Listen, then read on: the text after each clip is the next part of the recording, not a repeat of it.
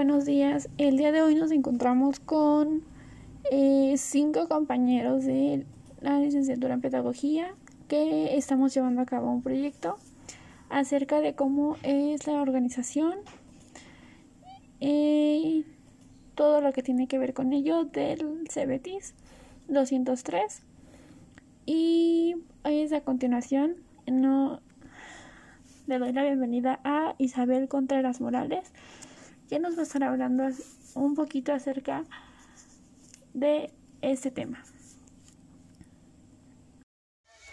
Hola, buen día. Mi nombre es Esmeralda de la Luz Chávez. Les hablaré acerca de las teorías administrativas existentes. Para adentrarnos un poco a ello, hablaremos como principal sobre su concepto, el cual nos ha permitido a lo largo de la vida laboral y académica identificar de dónde provienen las ideas que nosotros utilizamos para una futura organización que se llevará a cabo. Existen dos teorías. La primera es la clásica, la cual es expuesta por dos grandes autores, Taylor y Fayol.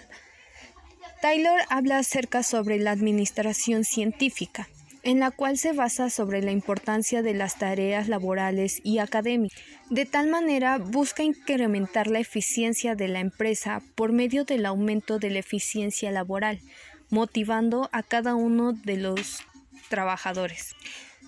Mientras que por otro lado, Fayol nos habla sobre la importancia en la estructura que tiene nuestra organización. Él busca aumentar la eficiencia de la empresa por medio de la forma y la disposición de los órganos que la componen y la relación infraestructural que existe dentro de la empresa. La segunda teoría es la humanista. Esta fue expuesta en 1932 por Elton Mayo, aunque existieron otros autores como Kurt Lewin, John Dewey, Abraham Maslow, entre otros, que apoyaron estas ideas. En esta teoría se describe la influencia de las actitudes y las relaciones sociales entre los grupos de trabajadores, el sentido de pertenencia, la organización informal, la motivación de liderazgo y la comunicación entre ellos. La teoría surgió ante la necesidad de sensibilizar y democratizar la administración.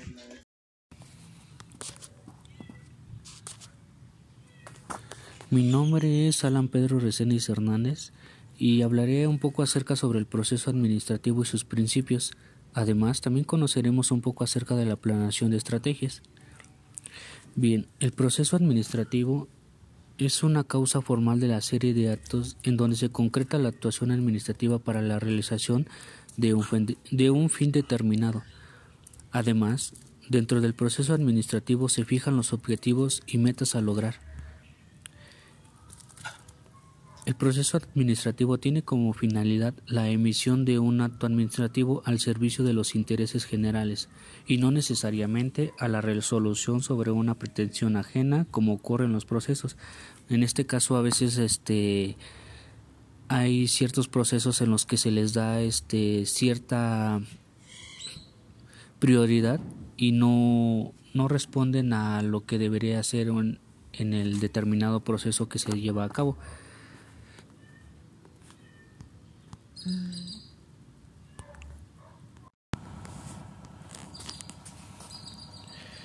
Después de todo, después de todos los procedimientos, el proceso administrativo también nos da a conocer este, algunos principios que, que pueden enlazar aún más este, para lograr mejor los objetivos en estos procesos, ya sea con el principio de unidad, principio de contradicción, principio de imparcialidad y principio de oficialidad. Estos principios este, son alternativas o son tienen ciertos criterios para seguir este adecuadamente el proceso para tomar siempre en cuenta la finalidad de, del objetivo y no basarse en otras cosas.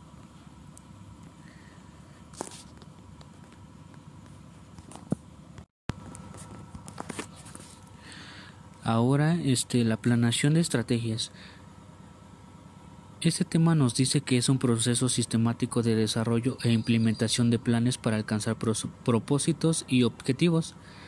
Este, la planeación se puede aplicar sobre todo en los asuntos militares y también actividades de negocios como empresas, microempresas o establecimientos donde se lleve a cabo un determinado proceso donde se pueda hacer la planeación para el implemento de, de un trabajo o, alguna otro, o alguna otra cosa.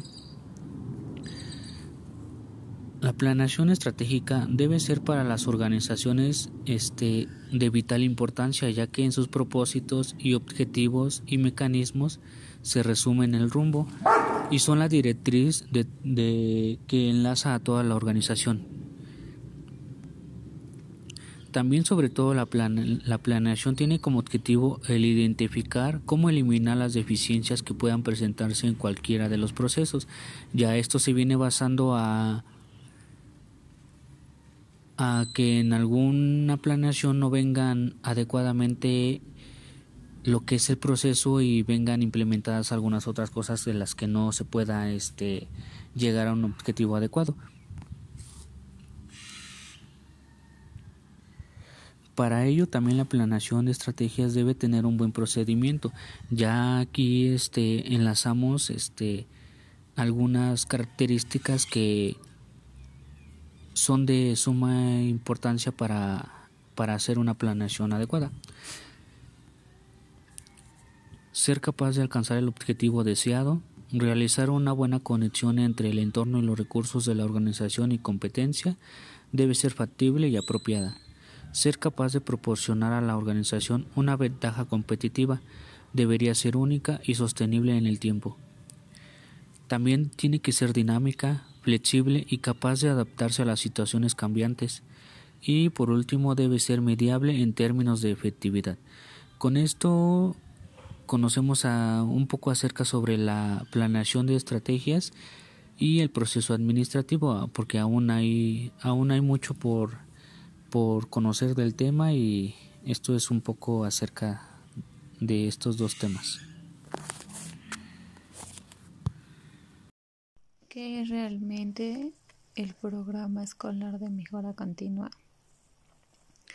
Es una propuesta concreta y realista que a partir de un, amplio diagnóstico de las condiciones en la cual nos encontramos en, actualmente en esta fecha, ¿no?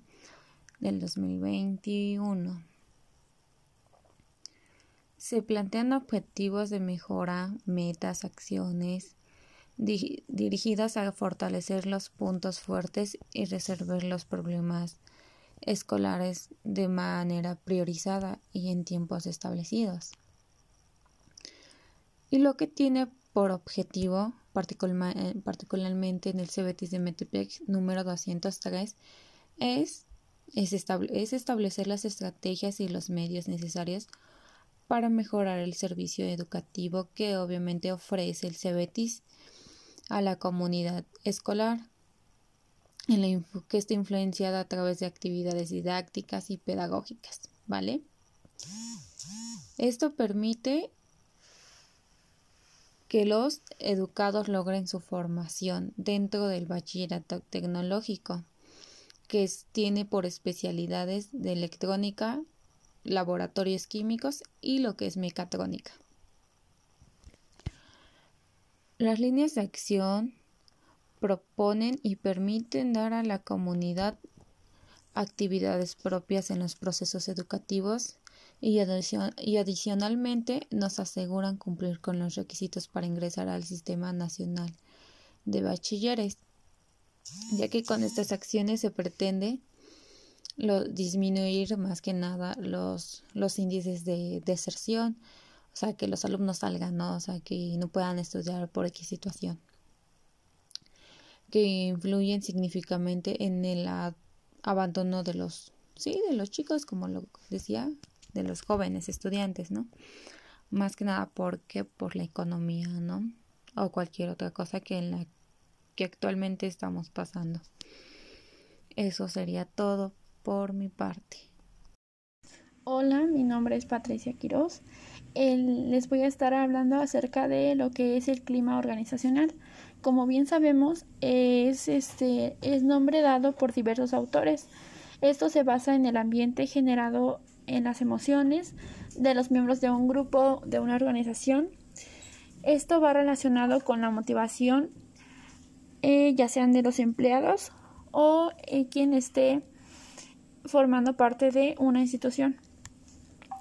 Se puede evaluar y medir el desempeño, también el logro de los objetivos y la calidad.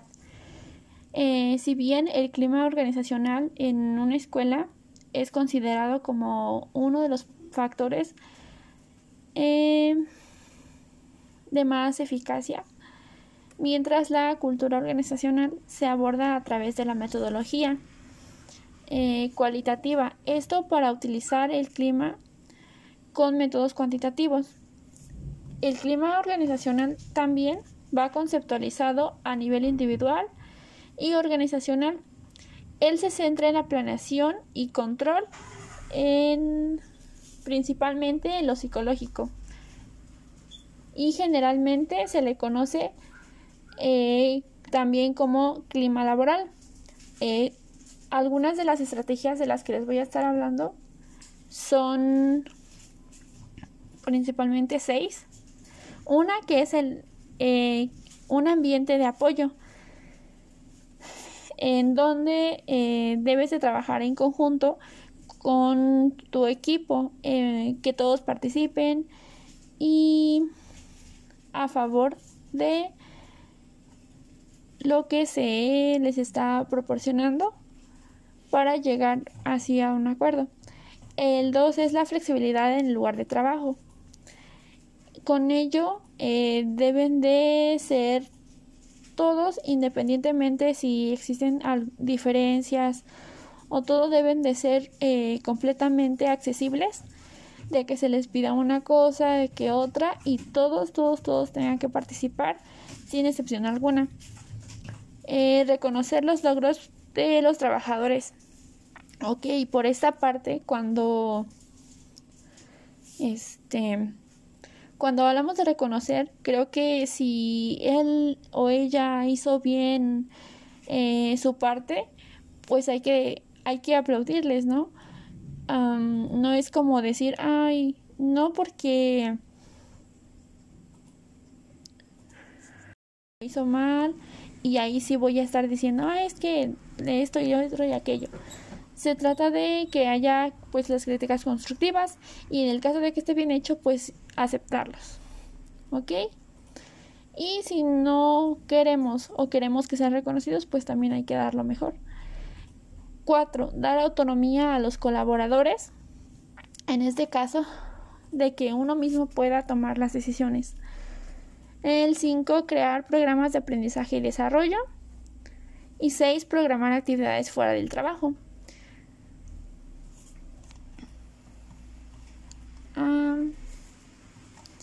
como objetivo en las estrategias y medios necesarios se estaba proporcionando lo que es la investigación acerca del CBTIS, el número 203. Esto lleva una influencia a través de sus actividades didácticas y pedagógicas, permitiendo que los educandos logren su formación media superior en las especialidades, en las especialidades correspondientes. En este sistema educativo es caracterizado por tres directrices. Su actualización que permite maestros y educandos utilizar las técnicas e instrumentos más avanzados en el proceso de enseñanza-aprendizaje, ya que su apertura también significa la capacidad de llegar a todos los grupos sociales y hace posible todos los bienes educativos y su flexibilidad. Asimismo, pues permite por parte adaptarse a los requerimientos de la sociedad y facilita el aprendizaje. Ah, por ello se considera tener siempre una planeación y una buena organización. Y de mi parte sería todo. Hola, mi nombre es Ana Rosario Gaitán y el tema que yo les tocaré es el liderazgo y sus tipos. Primero que nada, y para entrar en contexto, les voy a hablar de lo que es el liderazgo. El liderazgo es la capacidad de una persona para motivar, guiar, influir y por ende llevar a cabo acciones que favorecen a un grupo en específico en diversos ámbitos, ya sea en la escuela, en la oficina y, por qué no, incluso en el hogar. Muchas veces entre hermanos siempre existe un líder. En el caso de mi proyecto nos estamos enfocando al ámbito escolar, específicamente en una preparatoria, y es ahí donde surgirían diferentes tipos de líder, por ejemplo, en el área administrativa, en el área de docencia y también en los alumnos, ya que muchas veces siempre existe un líder que puede ser bueno o puede ser malo, dependiendo de cómo sea su tipo de personalidad. Posteriormente mencionaré dos tipos de líder dentro de cada grupo. El primero es el líder democrático. Este líder es aquel que, que, toma en cuenta siempre las decisiones y las opiniones de su grupo, es decir, que siempre hace encuestas, pide opiniones y de esta manera se, toman decisiones de manera colectiva para así llevar a cabo un buen trabajo. Un buen ejemplo es cuando nos toca hacer un trabajo en equipo, tomamos la decisión todos, en cuestión tiempos, en cuestión temas y en cuestión trabajo, y se lleva a cabo. El líder número 2 se denomina como líder transaccional, que básicamente condiciona a las personas a su cargo mediante un premio o castigo, para obtener el resultado esperado. Un buen ejemplo de esto es cuando nos dicen si no acudes a la escuela de manera presencial te puedes perder de ciertos puntos o no tienes calificación de examen. El tercer, el tercer tipo de líder es el transformacional. Es aquel que se adapta a nuevas experiencias y a través de esto hace que sus personas a cargo hagan lo mismo. Un ejemplo de esto puede ser cuando inició la pandemia, que se implementó el programa Aprende en casa, si es que los docentes tuvieron unos buenos guías o tuvieron una buena, una buena experiencia a la hora de aprender todas estas situaciones, pues no se les hizo complicado.